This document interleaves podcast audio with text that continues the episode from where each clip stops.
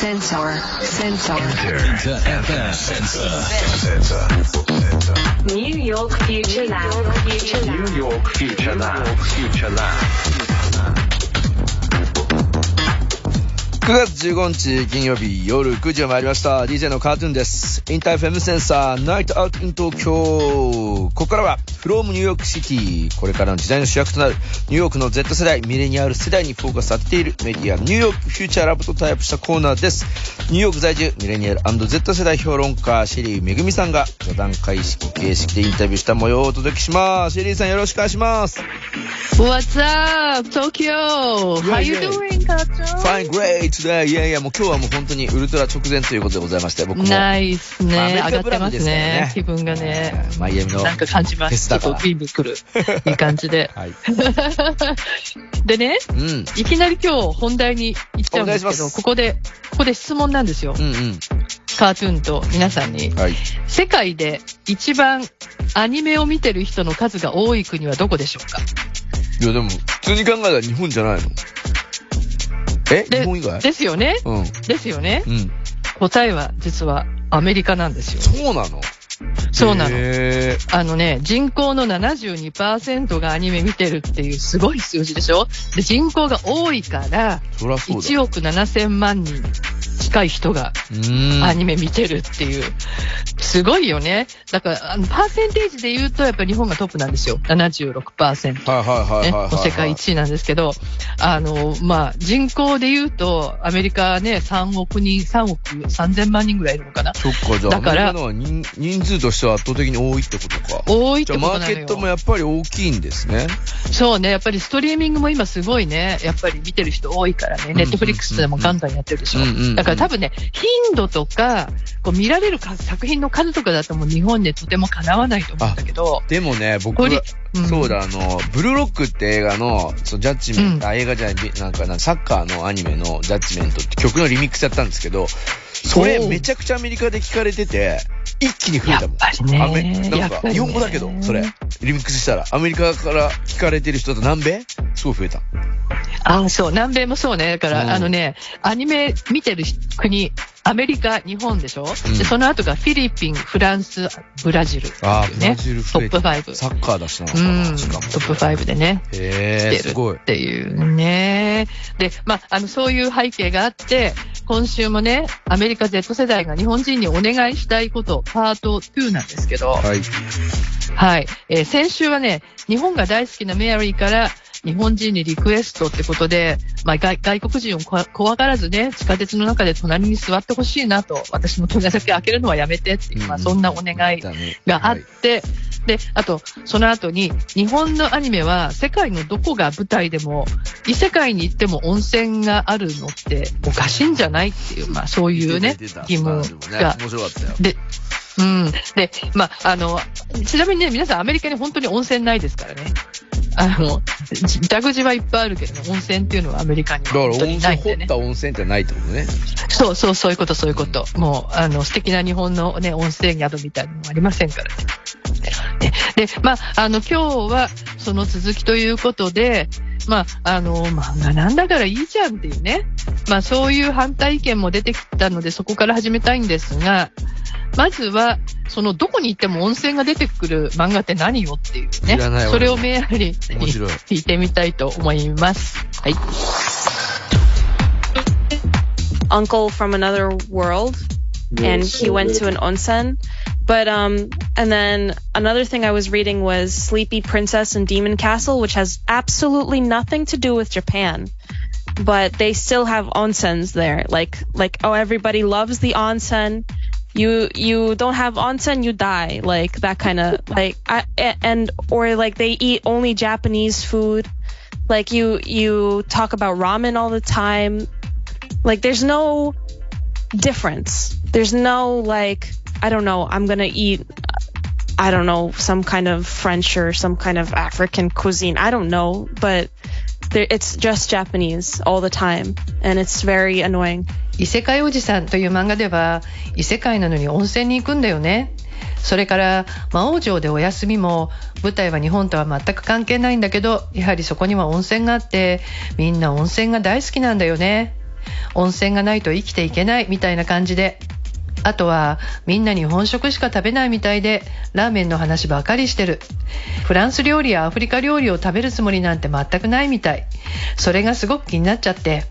But it's exactly what Noe said. Like nobody goes out of the country, but I think that's also because of wages and that they need to be paid more. でもそれは前にノエが言ったことと同じかも。誰も国外に出ないし、それは賃金のせいでもあると思う。もっと多くの経験をするために、クリエイターの給料も上げるべきじゃないかな。Mary, if you didn't point it out, I totally would not have realized it. it. To me, it's like every time I watch anime, I'm just like, yeah, this is Japanese culture. So it's obviously a given that even if they transport it to a whole different world, they would still go to onsen. But then I was like, wait, yeah, you're right. They're no longer in Japan. What is the onsen doing there? それ、メアリーが指摘しなかったら本当に気づかなかったな。私にとっては、アニメを見るたびに、これって日本文化だなって感じてる。だから、完全に異世界に移ったとしても、彼らが温泉に行くのは当然のことだと思ってた。でも言われてみるとそうだよね。彼らはもう日本にいない。じゃあ温泉はどうしてそこにあるのかってことよね。I feel like since it's just like a completely different world, it has nothing to do with like, this like, planet Earth itself, like any countries, right? I mean, you can have medieval era castle like a ramen or whatever, even if it carries like some level of Japanese value. I don't give a shit. But それって設定がまるで完全に異世界なわけだから地球でもないしどの国とも関係ないわけでしょだったら中世のお城でラーメンを食べてたりある程度日本的な要素が入っても僕は全然気にしないけどな But it doesn't come off as weird though. Like when you're actually watching it, it seems so natural. そう不思議なんだよね実際にそういうアニメ見てると自然に感じるんだよ But um, I remember hearing from somebody, some producer, like they a- they were asked, why don't you make more American, like fa- like American facing? Like your audience is mostly American, so why don't you make something a little bit more geared towards Americans? I think, and they're like, no, we're not making anime for anybody but Japanese people, Or like you know more international, like make it more international. They're like, no. Oh, So- the Japanese producer said that? Yeah, I think like a long time ago, but yeah. でもね、これずいぶん前のことだけど、あるプロデューサーからこういう話を聞いた覚えがあるよ。インタビューで観客のほとんどがアメリカ人なので、もう少しアメリカ向けのものを作らないんですかと聞かれたと思うんだけど、その時彼は、いえ、私たちは日本人以外のためにはアニメを作っていないんです、と答えた。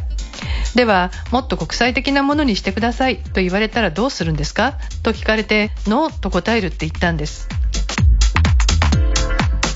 これはまた面白い、なんていうのかな、ディスカッションですね。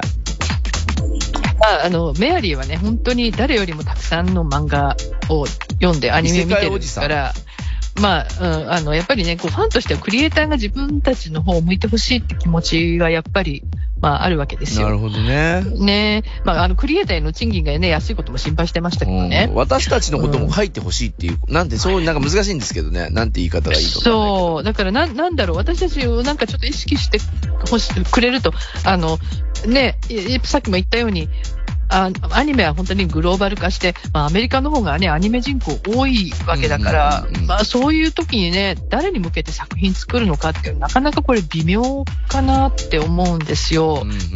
例えばほら、ハリウッド映画とかでもさ、日本を舞台にした作品作ってくれると、日本人として嬉しいじゃないですか。いや、結構だからこの、なんつうの、これ昨今の流れでやっぱりち中華資本のものが多いから、結構中国のね、えーの映像とか出たり、まあ日本も当時はやっぱ映画としては、まあ今もそうなんですけど、マーケットは大きいから、日本のシーンが出るっていう結構ありますよね。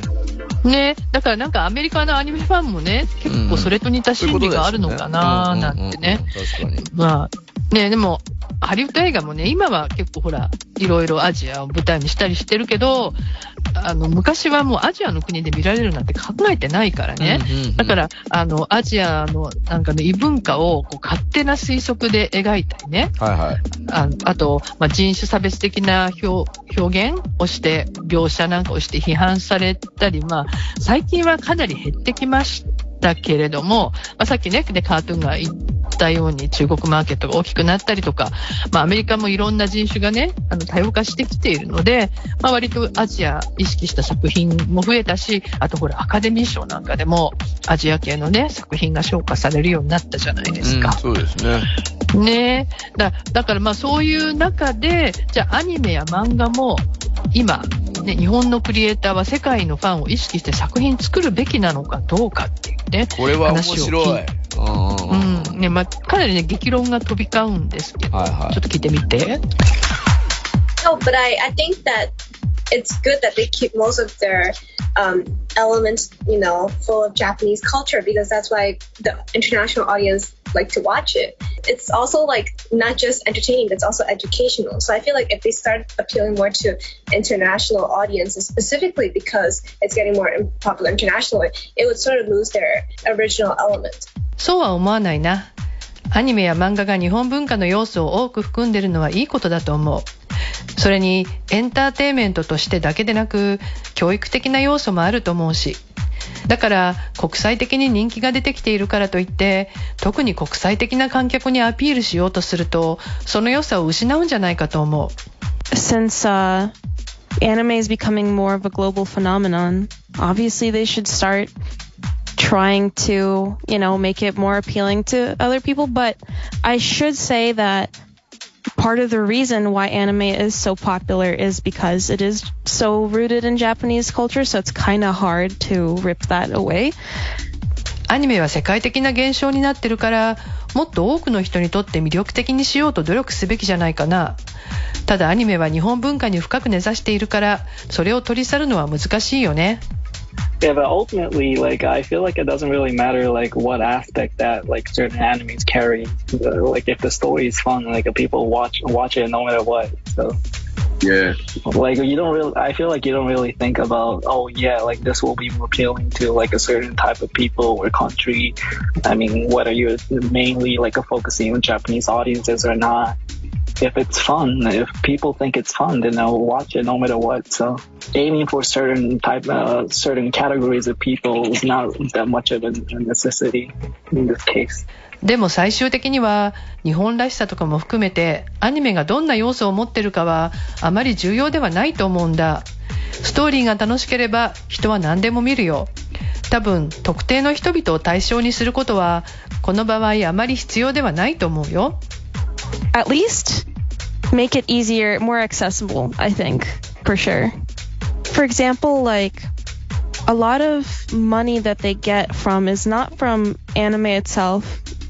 It would be like Blu-ray sales or, you know, goods, going to concerts. Like that's like the main reason why a lot of um, music anime has become really popular.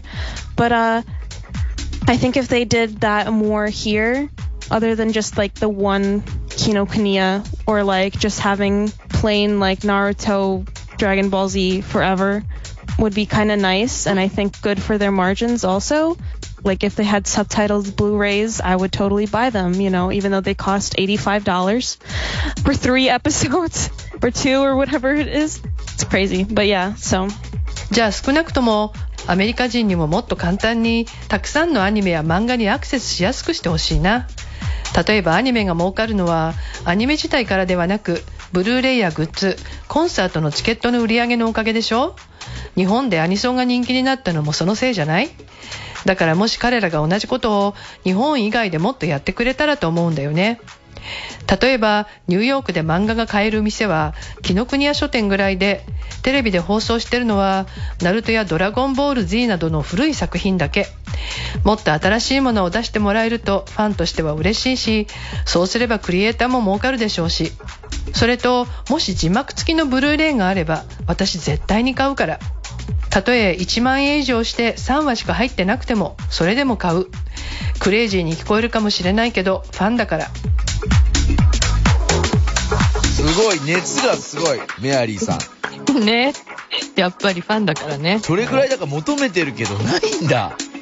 そうないんですよ。意外とないんですよ、あのもう本当にね漫画売ってるお店、まあ、ネットとかでは買えるけどねうんうんだけどやっぱりお店で買いたいんですよねこの世代ってあの、もうネットで買うのがあまりにも普通だかそういうら、ことですね。なんかその特別味がないってことね。なんそうそうそう体験としても。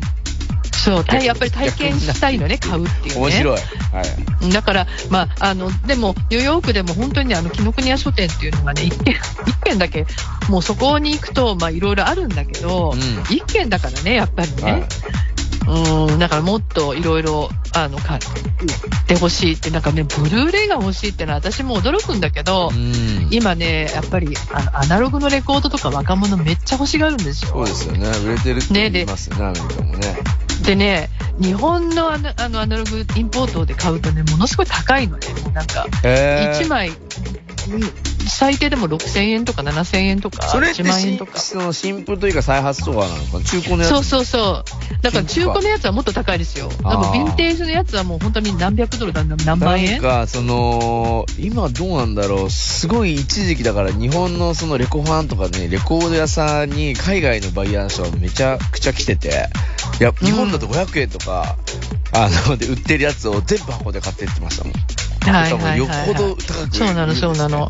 あの、日本の、あの、アメリカの、いわゆる洋楽っていうか、アメリカのアーティストの、まあ、いわゆるヴィンテージ？うん。でも、こう、あ日本の帯がついてると、あるある。あれが、あ、そう高いの。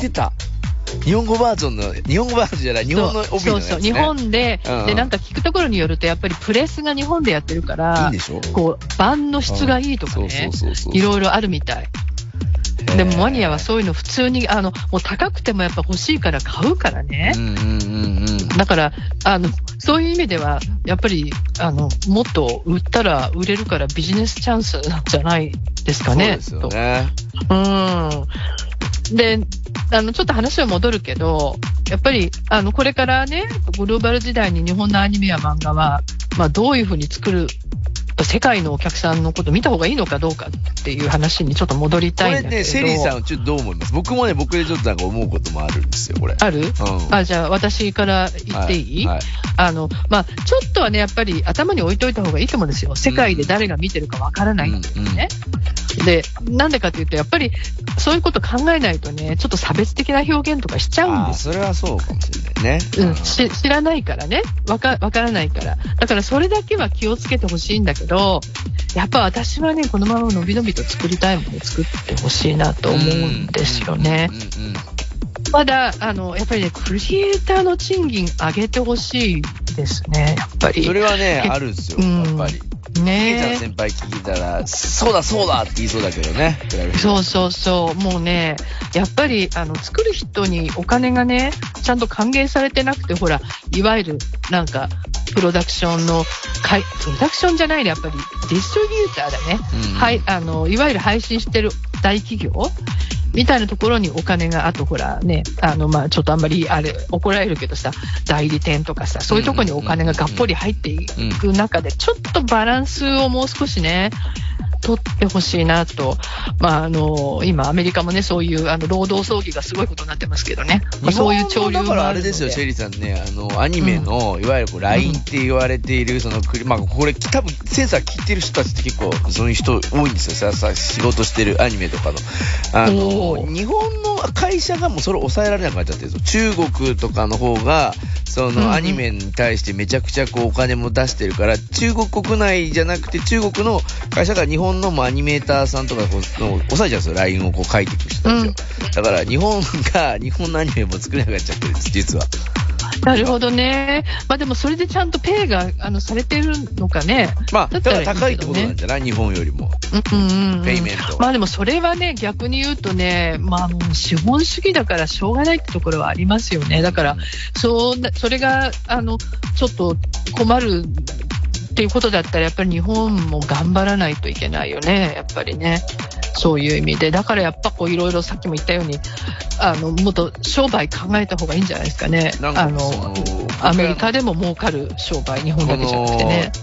鈴木雅之さんの曲の、かぐや様に告られたいっていうアニメの、あの、うん。リミックスやったんです。これめちゃくちゃなぜか海外で見られてて、僕、知らなかった、そのアニメを。知らなかったんですけど、すごいその、コメントもか外国人の方がいっぱいだったりとか、うん。で、なんかうんなんでかなと思って見たんですよ、そのアニメを。バーって、その、まあ、要はリミックスの仕事が入ったんで、全部ほとんど見たんですけど、やっぱテンポとか、すごいか、なんか早いからなのか、あとその、とんでもなく日本の話なんですけど、なんていうのかな。面白いんだよそう。めちゃくちゃこのありえない設定とうんか、うんうん。そんなこと絶対起こらないでしょっていうことが、ある意味なんかこう、日本で凝縮された、なんていうのかさ、マットな、マットな感じが、多分受けたんだろうなっていう。いや、あの、私もすごくそれは同感で、やっぱりね、日本のアニメの高等無形さってね、ぱりちょっとこう、あの、どこの、誰も多分できないとできない、思うね。そうなんですよね。多うん、やっぱりそれは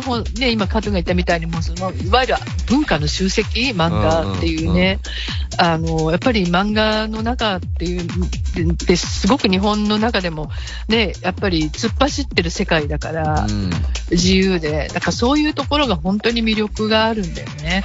だから、なんかそういうことをもっとみんなね、あの知るのも大大事ですよねね。自分たちがね、うんどれだけあの、あど何がやっぱりね、なんで売れるのかとかね、そういうことを研究してもらって、あの、作る人はどんどん好きなものを作ってね、で、売る人はそういうのをどんどん研究してもらって、もっとね、あの、儲けてほしいなと思いますね、本当にね。うん。いやー、本当今日も面白い。みんなもこれ多分相当いろいろ面白く聞いてくれたんじゃないね、かなんか意見がね、おお聞きしたいね、皆さん。はい。ぜひね、はいお待ちしてますえーハッシュタグ S89 で、えーつぶやいていただいている方、まあ、この後も僕も拾っていきたいなと思っておりますけど、皆さんもはいぜひ、。あの、シェリーさんにこんな話取り上げてほしいよ、みたいなね、こともいいですよね。あはい、あの、なんかね、ちょっとやっぱり最近、あの、そういうツイッターもいただくことがあるので、ああの、考えて、あの、やってますので、はい、ぜひ、あの、シェリーさんを見てくれてるというはいことで、聞いてくれてるということでございますんで、ハッシュタグ S87 で、えーつぶやいていただきつつ、そしてニューヨークフューチャーラボの方のホームページの方にはアーカイブも残っておりますので、こちらも気あになる方は。そうですね。はい、あの、みんなの写真もありますからね、うんどんな顔なのかな、ありますちょっとチェックしてみてください。さあ、シェリーさん、今週もありがとうございました。来週もよろしくお願いします。Thank you!